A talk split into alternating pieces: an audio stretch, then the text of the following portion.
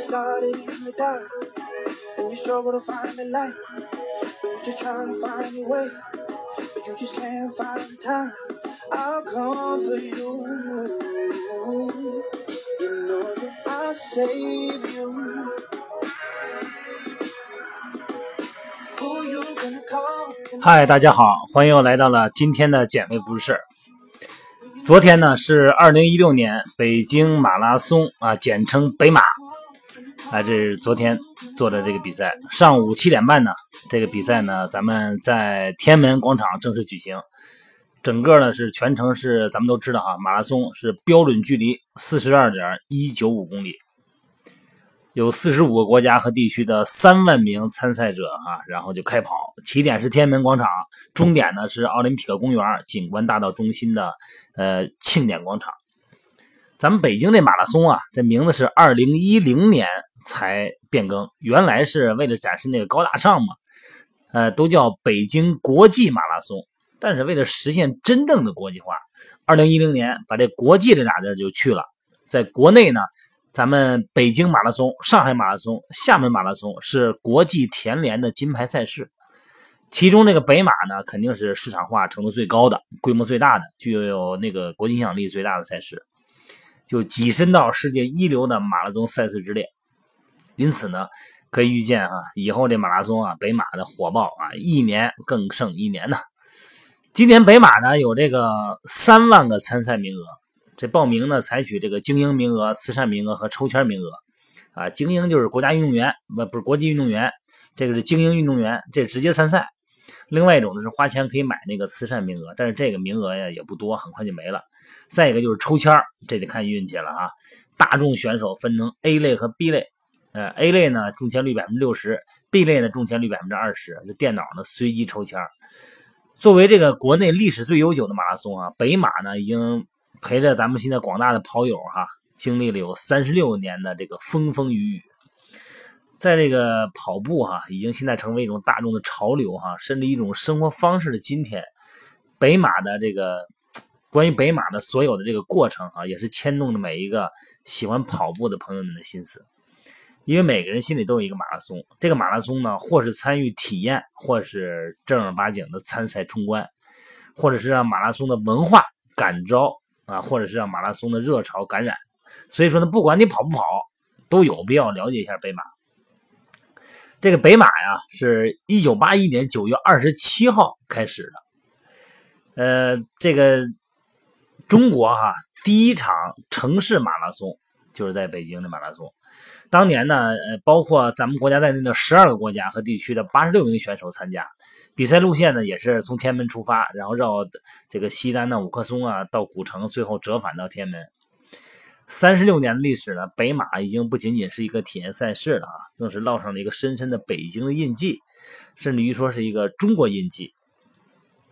一般的北马呢，呃，开跑时间都是每年的十月份的第三个星期天。后来呢，考虑到九月份办赛事呢，条件比较优越，而且呢，咱们也知道北京那天气哈。到十月份的都看不见了，那跑着跑着都找不着人了，都没有重度污染，所以说呢，从去年开始就定到了九月，天气呢比以往更肯定是热一点啊，但是空气好啊。呃，其实，在九七年以前呢，北马呢只允许专业运动员参赛，到九八年，北马呢才对才这个业余的选手才开放，啊，增加了这个半程的马拉松、十公里的，还有迷你马拉松。当年的参赛人数呢，这个三万人嘛，但是全程马拉松的这个关门时间一般就是五小时，直到二零一一年才把这个全程马拉松的关门时间呢延长到了六小时，而且呢，就是从八一年到九到八八年，北马只有男子项目，这女子项目，从八九年开始才设立的。哎，那个时候呢，因为那时候女子参加马拉松不被认可，因为觉得这个对身体破坏太大。北马的路线呢，从九九年到零二年呢，都是几乎都有调整。呃，反正是选手们把这个北京的立交桥肯定是跑了个遍，起点、终点不断是天安门、工体、奥体、朝阳公园之间穿行，直到零三年以后呢，北马呢线路基本固定到天安门为起点，奥体中心为终点。为了让北马走向更专业化的道路，哈，一二年取消了十公里，呃，二零一四年呢取消了迷你组，就整个的都基本上都是全程马拉松。这个呢就是正儿八经的跟国际接轨嘛。咱们减肥不事儿的一位家住北京西城的呃朋友哈，一个女美女，呃，微信叫七，就是大写的那个七，哎，这美女，她这个咱们昨天啊就参加了这个北马，之前呢也是我们经常联系啊，他说准准备工作，他本来好像膝盖还不太好啊，就是怎么准备，怎么样预防啊，然后咱确实那马拉松四十二公里啊，四十二点一九五。也挺挺替他捏把汗的，毕竟是业余选手嘛。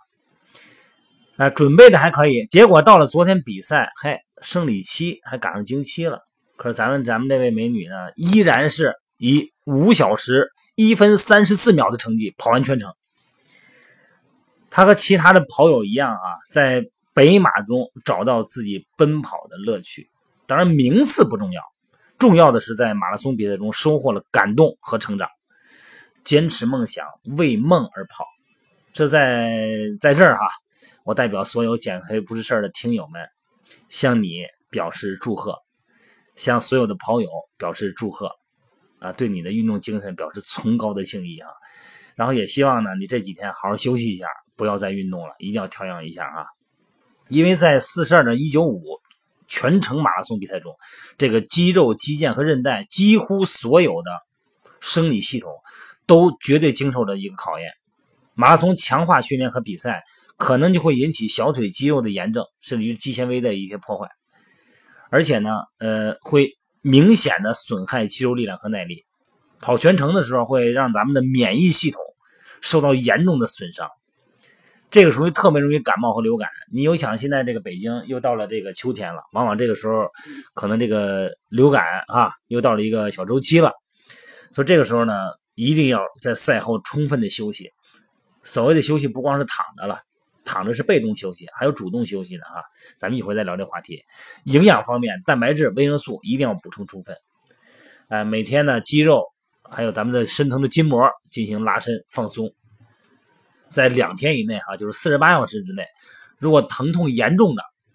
啊，当然这个咱说这话不光为咱们这位。女性哈，咱们这位听友美女，咱们也包括其他的这些呃跑马拉松的、跑长跑的朋友们，呃，这个赛后哈，比赛后的这个康复，如果是女性的话呢，只要不在经期，四十八小时冷敷，千万别用热水哈。然后呢，再让身体呢让它恢复一点，减少身体内组织胺的分泌。然后建议在马拉松至少在赛后啊要休息一周。在七十小时以后呢，咱们在游泳池也可以游泳啊，简单的泡一泡，游泳放松性的训练，这个属于什么呀？属于主动性的康复方式啊。咱们聊了半天的马拉松这话题了，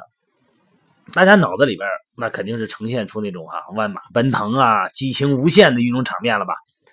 但是，一旦融到其中，啊，瞬间，那我要是去了，那还不瞬间？咱脑子里这么想啊，一旦我要成为他们中间的一份子，那还不立刻就变成钢铁战士了？啊，瞬间的什么世界观、价值观、人生观，不全都奥林匹克精神了，都是吧？哎，也想跃一试，来一把马拉松。但是再次提醒各位，能甭管是健身也好，是减肥也好，运动量和运动方式的选择，一定要在对自己身体进行全面评估之后。才能得出一个比较稳妥的客观的训练计划，然后呢，针对这个呢，再进行一个饮食方案的计划，一定要先做评估，不能盲目的跟着人家跟风。经过一段时间以后呢，然后呢，才会获得我们想要的身体质量和精神满足。盲目的跟风训练非常的不理性啊，非常危险。马拉松赛事上出的事还少吗？咱们也看过这个报道啊，这出的事也不少。咱们今天聊这个马拉松。啊，北马，咱们能获得什么启发呢？也就是说呀，你看这个成熟的马拉松选手啊，他不是发令枪一响就窜出去了啊，那是那是跑百米的选手干的事儿。你看咱那飞人博尔特哈，九秒八一，哎，你看咱在跑在这个短跑运动员在这个线上低头啊，整个身体压缩，像一个弹簧一样哈，随时就弹出去了。这眼睛呢，哎，盯着这个地面，耳朵立起来，听着那发声枪的声音，眼睛能喷出火来，跟那个火箭助推器似的。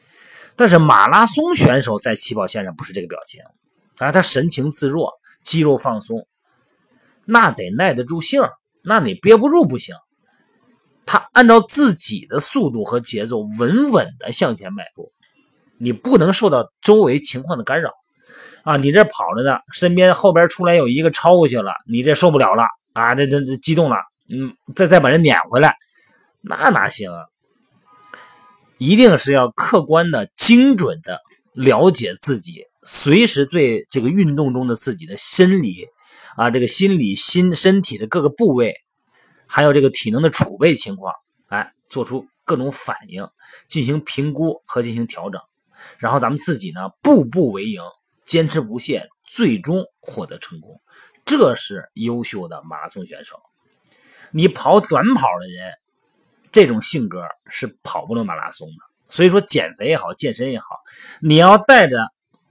跑短跑的性格跑马拉松，你注定了跑不了多远就得趴下。好吧，聊到这儿呢，各位正在减肥、正在塑形的朋友们，比较一下自己的心理吧。你们呢就琢磨琢磨吧，好吧？今天我这话题呢也就到这儿了啊。好嘞，拜拜。